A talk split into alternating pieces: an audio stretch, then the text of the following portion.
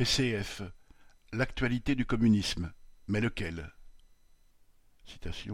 Le communisme n'a jamais été autant à l'ordre du jour, a déclaré fin août Fabien Roussel, le dirigeant du PCF. On ne peut qu'être d'accord, à condition toutefois de préciser ce que l'on entend par communisme.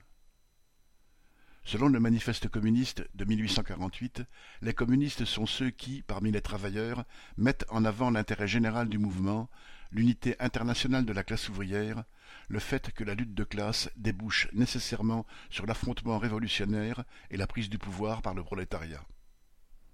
À partir de 1917, la manière du communisme est devenue celle de la révolution russe, de la construction d'une économie sans propriétaire privé, de la révolution mondiale. C'est sur cette base que le Parti communiste, section française de l'Internationale communiste, fut fondé.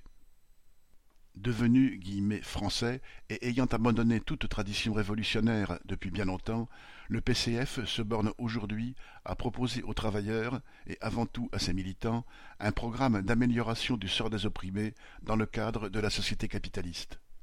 Pour cela, depuis Maurice Thorez jusqu'à Fabien Roussel, il fixe comme perspective un bon gouvernement issu d'un vote majoritaire pour une union de la gauche honnête, appuyée par un mouvement social adéquat, et de faire référence aux précédents de 1936, 1945, 1981 et 1997.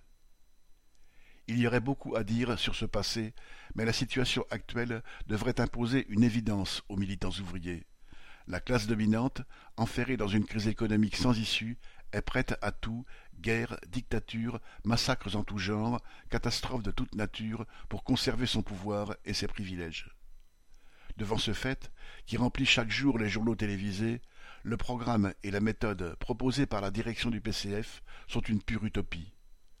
Ne serait-ce que pour conserver le peu qu'ils ont, les travailleurs doivent être prêts à se battre bec et ongles.